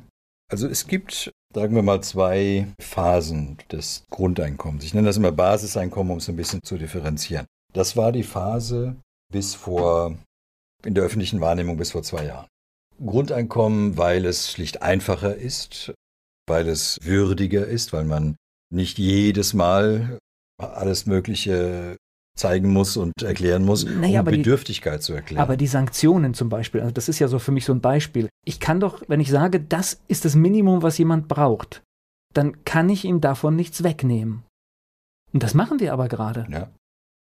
Also da haben wir uns doch selbst, selbst reingelegt im Prinzip. Ja, also ist ja eine letztlich politisch-ideologische Entscheidung, dass man Menschen mehr zu, zur Selbstverantwortung erziehen will, aber ob das der richtige Weg ist, sei mal dahingestellt. In dieser Phase haben wir, macht der Grundeinkommen Sinn, weil es eben menschenwürdiger ist, weil es einfacher ist und weil es die Hoffnung nährt und wahrscheinlich auch die berechtigte Hoffnung nährt, dass Menschen sich dann guten Dingen zuwenden und Dingen zuwenden, die sonst nicht passieren würden. Dann kommt die Phase 2, in der ein weiterer Aspekt dazugekommen ist in der öffentlichen Wahrnehmung. Der war schon lange vorher auch da, aber in der öffentlichen Wahrnehmung, nämlich, dass wir begonnen haben zu verstehen, dass alles, was der Mensch kann, die intelligente, die künstlich intelligente Maschine heute schon oder bald besser kann.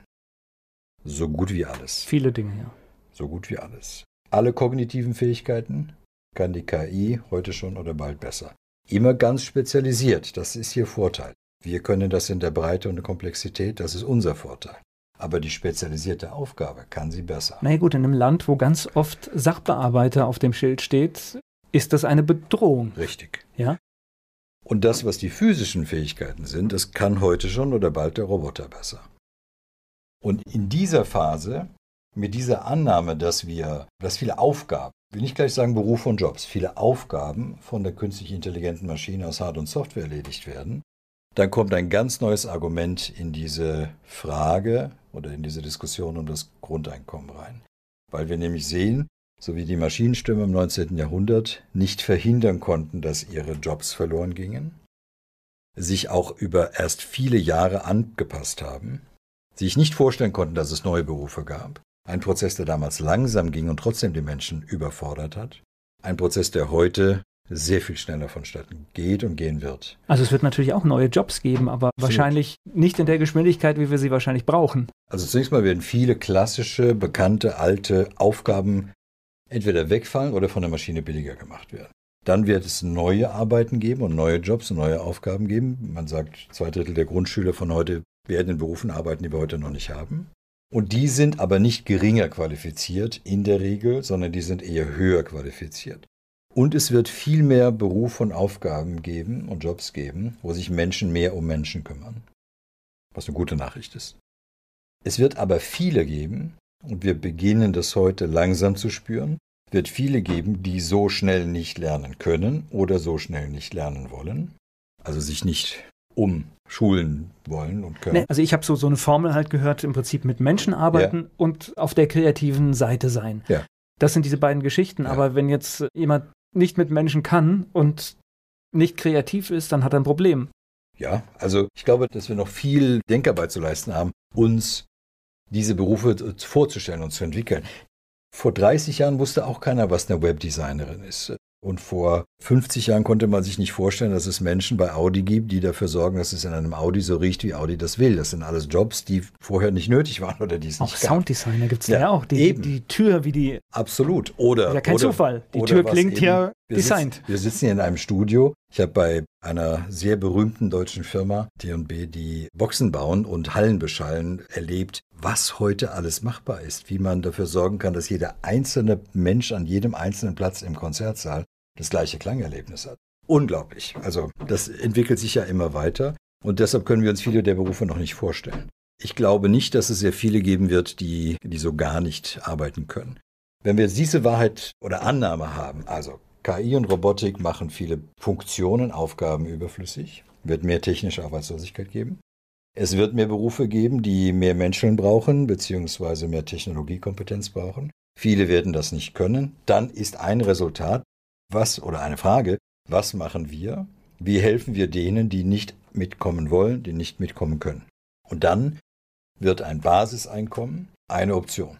Wie kann man das machen? Man kann entweder, was wir schon immer versuchen und noch nie so richtig hinbekommen haben, dafür sorgen, dass es genügend Arbeitsplätze gibt. Das können die Unternehmen am besten. Der Staat sollte das nicht machen, aber er kann das fördern. Dafür sorgen, dass jemand, der arbeiten will, auch arbeiten kann. Zu einem Einkommen, das, wenn man Vollzeit arbeitet, auch ausreicht, zu leben, gut zu leben. Das sind alles Dinge, die nicht zwingend in jeder politischen Ecke beliebt sind und auch nicht bei Unternehmern zwingend beliebt aber, aber sind. gut zu leben bedeutet jetzt nicht Luxus, sondern bedeutet, ich habe eine Wohnung, es ist warm, ich habe zu essen.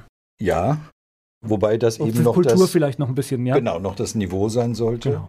über dem, was man denen zahlen würde, die dann trotz einem Arbeitsangebot bei dem man nicht sagen kann, ja, ich habe ja keine Arbeit gefunden, sondern es, es ist gar eine garantiert, was man denen dann zahlt und das muss dann natürlich darunter liegen. Mhm, okay. Und das wäre dann ein Grundeinkommen. Das ist die zweite Option. Und die dritte Option ist dann bedingungslos für alle. Und ich bin nicht sicher, ob es bedingungslos sein sollte. Bin nicht sicher, ob es wirklich für alle sein sollte. Ich weiß, für alle macht es einfach, bedingungslos macht es einfach, es macht es würdig. Ich glaube, es ist in dieser drei, in diesem, in diesem Dreischritt sind Lösungen drin, die noch keiner von uns so richtig fertig gedacht hat. Aber ich glaube, wir haben noch nicht, nicht zu Ende gedacht, wie es denn sein könnte, dass Menschen schlicht mehr Arbeit finden können, mehr Arbeitsplätze, mehr Aufgaben finden können oder sich selbst schaffen können mit Einkommen, bevor wir bedingungslos auszahlen. Peromicic hier bei Antenne Mainz. Peromicic, mein Gast hier bei Antenne Mainz. Wir waren gerade bei dem Thema bedingungsloses Grundeinkommen. Es gibt ja diese Experimente ne, von so einem deutschen Verein in Berlin, der das Ja. testet, oder in, in Finnland lief das auch, in Afrika gab es, glaube Ja. ich, auch Experimente. Und die zeigen aber doch alle, wenn ich das so richtig interpretiere, also wenn da irgendjemand sagt, die Menschen suchen sich keine Aufgabe, ich glaube, das kann man nicht unterschreiben. Ich glaube, der Mensch ist deutlich besser, als wir es uns vorstellen. Ja, gibt ja aus den 60ern diese Theorie X und Y. Man sagt, die Leute, ja, Theorie X heißt dann, die Leute sind faul, die muss man zum Arbeiten treiben, prügeln, äh, motivieren, anreizen, sonst machen sie nichts. Und Theorie Y sagt, der Mensch will was tun, will sich entwickeln, man muss ihm nur die Hindernisse aus dem Weg räumen und dann arbeitet jeder gerne und gut. Und ich glaube, Theorie, oder die meisten glauben, Theorie Y stimmt heute. Und die Experimente haben zumindest nicht Gegenteiliges bewiesen. Es haben wenige Leute aufgehört, zu, wirklich zu arbeiten. Ähm, dann- ein, zwei Prozent in ja, manchen genau. Fällen. Ja. Das ist aber das, was wir an Arbeitslosenquote eigentlich immer irgendwie hatten, ne? Genau. Diese KI- und Robotikgeschichte hat ja noch einen anderen Aspekt. Wenn die Maschinen die Arbeit machen, dann ist die Frage, wer behält sich denn diese exponentiell wachsende Wertschöpfung? Weil, wollen wir nicht den Marx auspacken, aber letztlich ist, sind ja dann diejenigen, die die Arbeit von der KI verrichten lassen können. Das wächst ja nicht, ich kaufe mir noch eine zweite, dritte, vierte KI, sondern das wächst exponentiell. Das Ja. heißt, ich habe, wenn ich die darüber verfüge, habe ich alle Möglichkeiten, unendlich viel zu verdienen und zu haben und alle anderen fallen zurück. Deshalb kommen dann auch so ganz alte Ideen wie in Anführungsstrichen die Maschinensteuer wieder, die ich jetzt zumindest nicht mal gleich verwerfen würde. Wie sorgen wir dafür, dass an Produktivitätswachstum, den ja die KI und die Robotik Zweifelsfall wieder ermöglichen, das heißt, mit weniger Aufwand können wir mehr schaffen, können wir uns mehr leisten. Uns geht es eigentlich besser, Produktivität, das geht uns besser. Wie können wir das besser zurechnen? Ich will jetzt nicht sagen verteilen. Vielleicht ist verteilen auch das richtige Wort, aber wie können wir dafür sorgen, dass es nicht viele gibt und dass es ganz wenige gibt, die sich da benachteiligt fühlen? Und ich glaube, dass wir in den letzten 20, 30 Jahren zu viele zurückgelassen haben, zu viele haben ärgerlich werden lassen, zu Recht, den ökonomischen Verhältnissen, dass wir eben die politischen Reaktionen jetzt auch erleben. Wenn ich jetzt einfach schaue, wenn man, es gibt ja so ein Ranking von den Firmen, welchen Wert sie haben. Und da hat Mhm. sich ja massiv etwas verändert. Ich finde heute in der Spitze Apple, Google, Facebook. Ja. Das sind ja keine Unternehmen, die eigentlich was herstellen. Naja. Also Apple schon, aber ja. wenn ich jetzt einfach Facebook und Google, klar, die stellen mittlerweile Ja. auch Dinge her, aber die verdienen ihr Geld ja auf ganz anderer Ebene. Wir haben natürlich auch deutlich weniger Arbeitsplätze. Also deren Marktkapitalisierung zusammengenommen hätte früher ganz Deutschland beschäftigt, jetzt übertrieben gesagt. Und tatsächlich sind es nur wenige hunderttausend Mitarbeiter, die diese Unternehmen zusammen haben.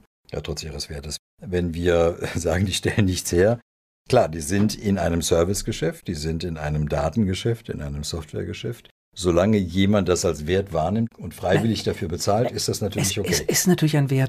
Ich kann viele Dinge dort machen, zielgerichtet werben. Es gibt ja tausend Sachen, die da funktionieren. Das ist Ja. ja gar keine Frage. Da ist ja Genau. tatsächlich ein Wert, der entsteht, aber ich sag mal, der Schreiner, der hat ein Stück, das er schafft, was haptisch da ist und das finde ich in diesen Konzernen halt weniger. Ja, also da gibt es sicherlich auch Leute, die auf ihr Werk stolz sind, auf, auf ihr Werkstück stolz sind.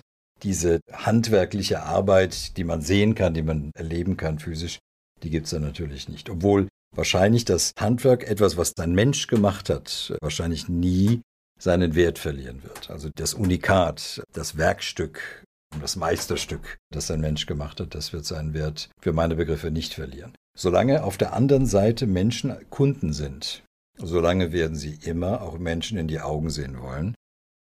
Ob beispielsweise, ob denn das, was der Medizincomputer sagt, die richtige Therapie ist gegen meine Krankheit, dass ich doch jemandem noch in die Augen gucken kann und der mir das Gefühl geben kann, ja, das hat seine Richtigkeit, das ist plausibel. Und vielleicht effizienter ist.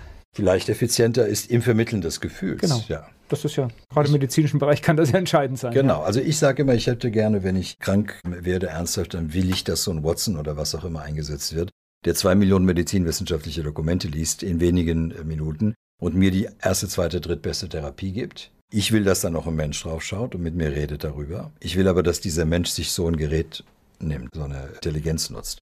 Ich will nicht aus der Intuition beraten werden, wenn es um mein Leben geht. Da will ich Profis haben. Ich glaube, dass man diese Selbstbild haben sollte, Profi zu sein in seinem Geschäft, in seinem Beruf, in seiner Kunst und sich der besten Werkzeuge bedient. Und mit dieser Haltung können wir alle nur besser werden mit KI und Robotik. Aber es ist verrückt, also mir fällt jetzt noch so ein Beispiel ein, so, ein Konzern wie Uber, das gab es halt früher nicht, dass ein Konzern keine Autos hat, aber Autos vermietet. Ja, weil wir diese, wie soll ich sagen, die Denkreife, diesen Abstraktionsgrad, diese Abstraktionsfähigkeit nicht entwickelt hatten. Machen konnte man das. Das sind ja im Prinzip diese Geschäftsmodellinnovationen, die, die nicht sichtbar sind. Am Produkt, ich habe heute gerade mit einem Unternehmen oder mit Menschen in einem Unternehmen gesprochen, die eben sehr weiterhin noch ihre physischen Produkte lieben und mögen, zu Recht. Aber man muss sich immer wieder klar machen, jemand, der Zylinderkopfdichtungen herstellt, der lebt letztlich davon, dass jemand mit seinem Auto von A nach B will, aber auch Freude beim Fahren erleben will, Prestige zeigen will, was er leben will. Und dann wird die Zylinderkopfdichtung von Freude bezahlt. Diesen Zusammenhang muss man sich immer klar machen. Dann sieht man das ganzheitlich. Und dann fragt man sich auch, wozu muss ich eigentlich ein Auto besitzen? Gleich geht's weiter im Gespräch mit Peromicic hier bei Antenne Mainz. Wie die Zukunft unserer Gesellschaft aussehen kann, das ist gerade Thema hier bei Antenne Mainz. Peromicic ist mein Gast. Jetzt stellen wir uns mal vor, Sie dürften die Politik so beraten, dass Sie auch Einfluss haben. Was würden Sie denn bei so einem Thema wie jetzt gerade dem Grundeinkommen was würden Sie denn der Bundeskanzlerin raten? Ich würde raten, dass wir in dieser Dreistufigkeit äh, genau die Dinge probieren, dass wir einen Weg finden, den ich auch nicht klar sehe, den müssen wir suchen und finden und auch auf Erfahrungen anderer, die gemacht wurden, schauen, dass wir einen Weg finden, wie könnten wir ein Recht auf Arbeit verwirklichen. Geht das überhaupt? Will ich sagen, dass das unbedingt sein muss, aber ginge das denn? Weil das wäre in gewisser Weise ein erstes Angebot, das man allen Menschen macht. Weil dann ist diese Haltung, jetzt muss erstmal jemand kommen, der einen Arbeitsplatz für mich schafft. Also diese gelernte Abhängigkeit von jemandem, der Arbeitsplätze schafft, die kriegen wir ja so schnell nicht wieder weg. Die ja, haben wir ja erst geschaffen in der Industrialisierung, in dieser Masse zumindest, so dass wir prüfen, könnte es das geben, ein Recht auf Arbeit. Also ganz viele Arbeitsplätze anbieten, für Dinge, die sonst nicht getan werden. Äh, sich um Menschen kümmern, sich um die Natur kümmern, um gemeinnützige Dinge kümmern, um Kunst kümmern. Dann auszuschöpfen, was an Möglichkeiten der Vereinfachung geht. Menschen, die nicht arbeiten können oder wollen, erkennbar daran, dass sie nicht arbeiten, weil wenn genug Arbeitsangebote da sind, würden sie ja arbeiten, wenn sie wollten, also wollen oder können sie nicht. Und dass diesen mehr oder minder bedingungslos ein unter dem Normalstandard gezahltes Grundeinkommen gezahlt wird. Das mag dann bedingungslos sein. Experimentieren würde ich mit dem bedingungslosen Grundeinkommen dann möglicherweise parallel. Mehr Menschen, längere Zeiträume, um zu schauen, was wirklich passiert. Weil das, was man in beginnend in Kanada und dann in Finnland knapp, sind immer so kleine 20, Gruppen genau, halt, ja, genau. bei knapp 20 Ländern gemacht hat. Da ist ja zumindest nach meinem Wissen nichts katastrophal ausgegangen. Es gab schöne Geschichten, schöne Phänomene, dass sich Menschen sicherer gefühlt haben. Es wäre wert, das wirklich wissenschaftlich valide zu untersuchen mit einer Kontrollgruppe über mehr Jahre. Also dieser, mit mehr Menschen. Also dieser Verein, mein Grundeinkommen, ich weiß gar nicht, die verlosen, ich glaube 12, ja. 13 Einkommen pro Monat und das schon eine geraume Zeit. Ja. Und das ist ganz witzig in dem Buch zu lesen. Es trifft natürlich auch manchmal Leute, die richtig reich sind. Ja. Und das Idiotische ist, die sagen, sie fühlen sich sicher mit dem Grundeinkommen. Ja, es hat was, was ich hochspannend so finde. Die sagen das Gleiche wie derjenige, der vorher von Hartz IV gelebt hat. Die haben das gleiche Erlebnis. Also das heißt, ich glaube, es ist wirklich, man müsste es wirklich richtig untersuchen. Ja, meine, es ist ja unbestreitbar. Wenn ich in der Lotterie die 1000 Euro monatlich gewinne, findet das jeder ja erstmal gut. Und je weniger man vorher hatte, desto größer ist der Unterschied, äh, was es im Leben macht. Man sagt, für Deutschland wäre das eine Billion Euro. Das stimmt ja insofern nicht, als dass man ja viele andere Leistungen dafür abbauen würde. Das ist ja mehr oder minder eine Vereinfachung. Geht ähm, bis zur Rente. Ja. Muss man ja dann auch überlegen, was machen wir damit, ja? Oh, äh, genau, das Rentenversprechen ist ohnehin nicht zu erfüllen. Warum? Aus einer kurzsichtigen Entscheidung 1900, was war das, 56, 57, das Rentensystem zu ändern. Hätten wir damals entschieden, dass Menschen ansparen dürfen, und zwar in Sachwerte investieren dürfen, hätten wir heute mit großer Wahrscheinlichkeit die reichste Nation. So gut wie niemand hätte Zukunftssorgen und Altersarmutssorgen. Aber eine kurzsichtige Entscheidung, die kurz mal der Wirtschaft geholfen hat, aber im Prinzip eine ganze Reihe von Generationen in die Altersarmut, zumindest in die Nähe der Altersarmut getrieben. Naja, wir machen heute weiter. Ja, genau. Das wir halten das am Leben, damit wir eben das nicht eingestehen müssen und wollen sogar noch mehr Leute in das System holen. Gleich geht's weiter im Gespräch mit Peromicic hier bei Antenne Mainz. Zukunftsmanagement ist Thema hier bei Antenne Mainz. Peromicic ist mein Gast. Ah, uns rennt die Zeit weg. Ich hätte noch so viele Geschichten. Äh, was ich von Ihnen gerne noch hören ja. möchte, das hatten wir im Vorgespräch, der Blick in die Zukunft durch die verschiedenfarbigen Brillen. Das hat mir gut gefallen. Das würde ich gerne noch mitnehmen. Ja, ich habe mit der Zukunft hat man immer so seine Mühe im Kopf, weil man das dieses Phänomen Zukunft nicht so leicht kommuniziert bekommt, auch so im eigenen Kopf nicht so leicht sortiert bekommt. Das Problem hatte ich auch, das haben äh, viele unserer Klienten auch. Und so habe ich irgendwann mal begonnen, Arten von Zukunft zu sortieren, zu definieren, so Töpfe zu machen praktisch. Und da kam ich zuerst auf zehn Töpfe, also gewünschte Zukunft, geplante Zukunft, vorstellbare Zukunft, unvorstellbare Zukunft, erstrebte Zukunft und so weiter. Da gab es zehn davon und dachte ich, naja, das ist jetzt ungedachte Zukunft, ist jetzt irgendwie nicht so wirklich praktisch. Das reduziert auf fünf. Und das entspricht so ziemlich genau den fünf Bedürfnissen, die Menschen haben, wenn sie an die Zukunft denken. Was den Vorteil hat, wenn man so Zukunft denkt, dann ist das immer auch emotional. Zukunftsbrille heißt, gibt fünf Farben.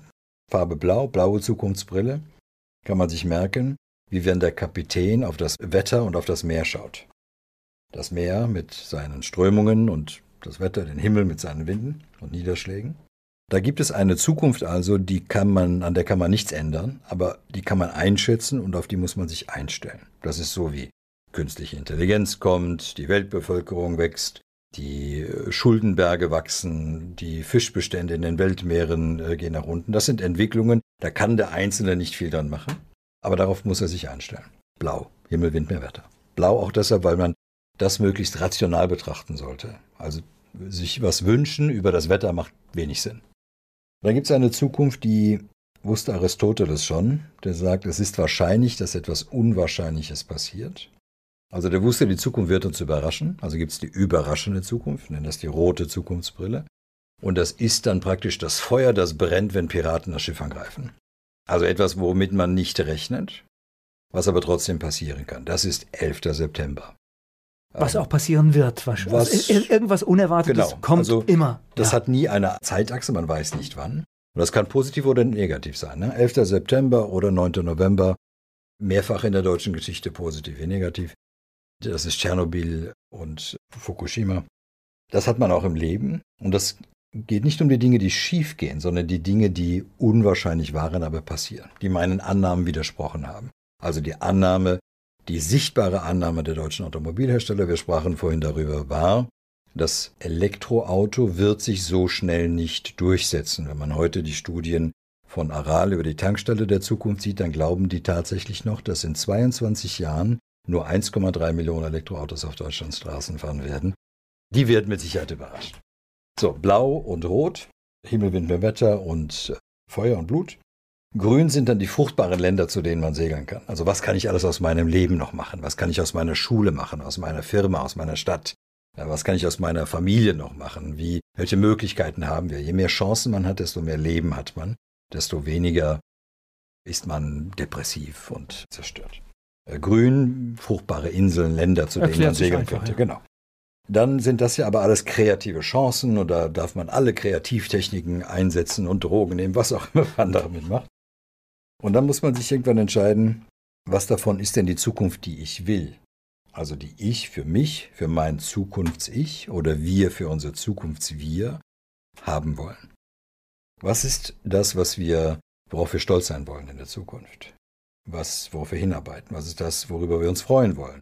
Was ist das, wofür wir uns nicht schämen wollen? Was ist das, wofür wir was wir nicht bedauern wollen. Ich nenne das die gelbe Zukunftsbrille. Visualisierbar vielleicht mit der Insel mit dem schönsten Strand, schönsten Sonnenschein. Da geht es um das Normative in Unternehmen.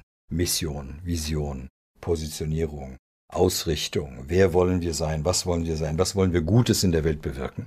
Wenn Klaas, die mähdrescher Firma, sagt, wir helfen dem professionellen Landwirt bei der Ernte, um der wachsenden Weltbevölkerung Nahrung zu bieten, ist das eine schöne Geschichte. Wenn Tesla sagt, wir wollen nur beschleunigen, wir beschleunigen die Transition, also den Wandel zur nachhaltigen Mobilität und nachhaltige, nachhaltige Energie, dann ist das deren Mission. Und dieser einfache Satz oder dieser Gedanke nimmt so viele Menschen mit, dass die Aktien riesig überbewertet sind und die Fahrer, wie gesagt, sich freiwillig melden, um die Autos auszuliefern, obwohl sie ja auch nur Kunden sind. Diese Zukunft ist das, was man, diese gelbe Zukunft, diese erstrebte Zukunft, ist das, was man als Zukunftsbild braucht, um zu führen, sich selbst zu führen oder jemand anderen. Und immer dann, wenn man Einfluss hat, sollte man ein positives, glaubwürdiges, motivierendes Zukunftsbild präsentieren, das auch robust ist, also dass man geprüft hat gegen potenzielle Überraschungen, gegen potenziell gefährliche Entwicklungen oder Technologien, die man vielleicht noch nicht äh, mit eingebaut hat. Und die letzte, das ist die Zukunftsbrille Violett, die violette Zukunftsbrille. Es blieb nur noch Violett und Orange übrig, also habe ich Violett genommen. Und Violett steht, kann man sich merken, für die Blutergüsse, die man sich beim Umsetzen des Plans zuzieht. Das ist dann, was ist das Projekt, was ist der Prozess, was mache ich jetzt, was mache ich morgen, worauf konzentriere ich mich jetzt, was ist meine unmittelbar geplante Zukunft. Diese fünf Arten von Zukunft decken alle Zukünfte ab, für die sich ein Mensch wirklich interessiert. Wir finden das jeder in uns und ich habe daraus gemacht das sogenannte Eltwiller Modell. Ich habe darüber auch eine Promotion gemacht. Das Eltwiller Modell sagt, welche fünf Arten von Zukunft es gibt. Und es gibt einen, das ist ein zweiten Teil davon, das ist ein mentaler Setzkasten für alle Ideen und Gedanken, die man zur Zukunft hat. Macht Ordnung im Kopf. Und das ist nicht nur für Unternehmen, sondern kann ich auch für mich nehmen. Ne? Genau, das, das ist, ist, einfach das wir, anwendbar. Ja, das haben wir angewendet. Also ich für mich wende das an, das haben wir angewendet für alle möglichen großen, kleinen, riesigen und minimalen Unternehmen. Haben wir angewendet für das Bundeskriminalamt, haben wir unendlich vielen Phasen und Formen für Städte, für Länder. Das ist überall verwendet worden. Gleich spreche ich weiter mit Pero Micic hier bei Antenne Mainz. Zukunftsmanagement, das betreibt er. Darüber haben wir heute gesprochen. Pero Micic ist mein Gast hier bei Antenne Mainz. Fehlt uns hier in unserem Land so ein bisschen diese Zukunftsfähigkeit? Also grundsätzlich fehlt sie nicht. Es fehlt ein, ein gutes Stück von dem Mut und von dem Glauben an eine machbare, gute Zukunft. Also was mich freut, sind solche Unternehmen wie Lilium, die dann praktisch wie eine Art Tesla für die Luft an einem Lufttaxi arbeiten, das auch schon fliegt, auch funktioniert. Möglicherweise werden sie es nicht alleine schaffen. Möglicherweise werden sie gekauft. Vielleicht sind sie aber auch so geschickt und glücklich, wie Tesla das gemacht hat. Davon brauchen wir sehr viel mehr. Dieser Unternehmergeist und nicht nur der Geist, sondern eben auch die Tatkraft ist ein Stück weit verloren gegangen. Was mich freut, ist diese Start-up-Welle. Wenn man rein auf die Zahlen schaut, ist das praktisch nichts für die deutsche Wirtschaft. Aber es macht Mut und so etwas dürfen wir noch viel mehr machen, noch viel stärker machen, den Gründergeist wieder wecken. Also einfach mal losgehen auch, ne? Einen Plan haben, eine Idee haben und dann aber auch ja es nicht beim Plan belassen, sondern losgehen. Und eine Investorenkultur zu haben, die auch mal in jemanden investiert, weil das, also hier versucht man ja manchmal oder viele immer noch Unternehmen mit Banken zu finanzieren. Das ist ein Gedanke, der in Ordnung ist, aber in den USA würde nie jemand auf die Idee kommen, mit einem Bankkredit sein Unternehmen zu finanzieren. Ja, weil er dort genügend Menschen findet, die bereit sind, Risikoinvestments zu machen. Ich glaube aber auch verrückte Ideen, die ja manchmal erstmal unglaubwürdig sind, kriegen wir das überhaupt hin? Ich glaube, da ist die Bank auch ein ganz schlechter Ansprechpartner, weil die Bank ja wieder auf Sicherheit setzt und in diesen Prozessen ist ja keine Sicherheit. Nein, weil es kann ja ein guter Partner sein, aber eben für das, gerade für das Wagnis ist dies in der Regel nicht. Es wird ja viel getan. Wenn ich jetzt mit einem Politiker, mit einer Politikerin sprechen würde, die würden wahrscheinlich sagen, Sie wissen doch selbst, dass wir 14,3 Milliarden bereitgestellt haben für. Mag sein, aber ist zunächst einmal der Geist, der sich den Körper macht. Es kommt nicht auf die Milliarden an und die Maßnahmen sollte man bitte nicht in Milliarden messen, sondern in dem, was man konkret geschafft hat und gemacht hat. Ich glaube, dass wir uns mehr Mut zusprechen dürfen. Die Realität ist aber, und das ist nicht typisch deutsch, das ist bei den Franzosen genauso, mit sich, ist, dass wir die anderen lieber runterziehen und runterhalten und sie nicht ermutigen dazu.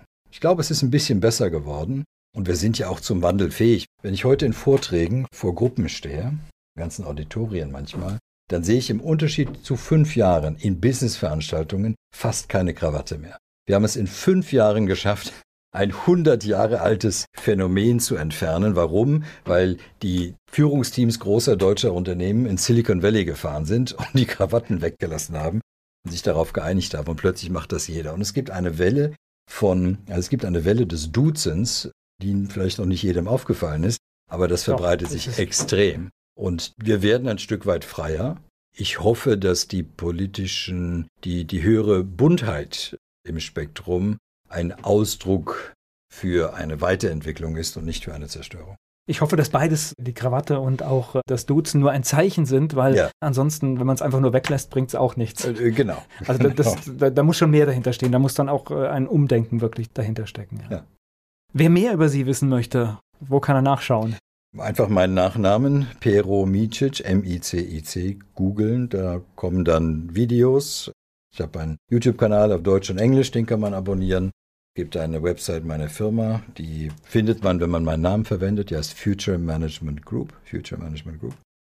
Und sonst findet man einen Podcast, man findet Artikel, findet Mitarbeiterartikel, also Artikel, die Mitarbeiter von mir stellen, eine Plattform, viel Leidenschaft für die Zukunft und viel konkrete Ideen dafür. Und es sind ganz viele Dinge, die die haben natürlich was mit ihrem Business zu tun, aber es sind auch sehr viele gesellschaftliche Sachen, die sie da bereitstellen.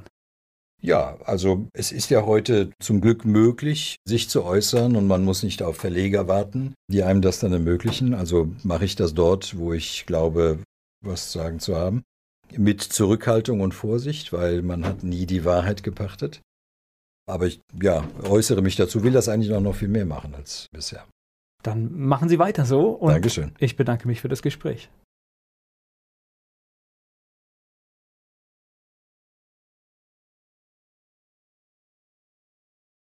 Werbung.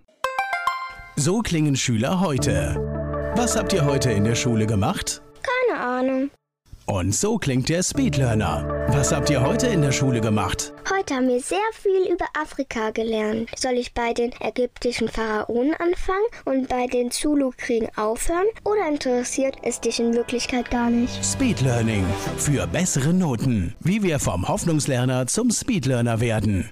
Jetzt überall im Buchhandel. Speed Learning.